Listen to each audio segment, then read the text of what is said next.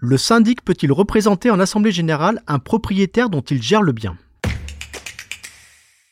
Vous écoutez un podcast imaginé par Le Particulier, le média de référence pour mieux connaître vos droits au quotidien. Aujourd'hui, nous répondons à la question de Léon. Son voisin veut donner son pouvoir en Assemblée générale à son gestionnaire de biens qui se trouve être aussi le syndic de l'immeuble. Est-ce autorisé? C'est ce que nous allons voir. Alors à vos droits? Prêt? Partez Non Léon, ce n'est pas autorisé un copropriétaire peut parfaitement déléguer son droit de vote en Assemblée générale au mandataire de son choix.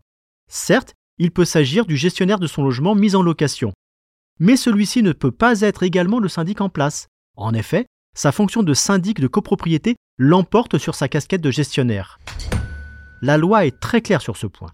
Le syndic, qu'il soit professionnel ou bénévole, mais aussi son conjoint, son partenaire de Pax, son concubin, ses employés et les ascendants et descendants de ces personnes n'ont pas le droit de recevoir un mandat de la part d'un copropriétaire.